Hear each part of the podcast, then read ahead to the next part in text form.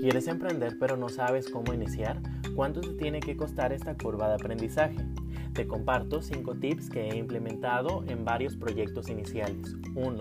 Los errores son comunes y hay que aprender de ellos. Te recomiendo documentarlos y no escatimes en detalles.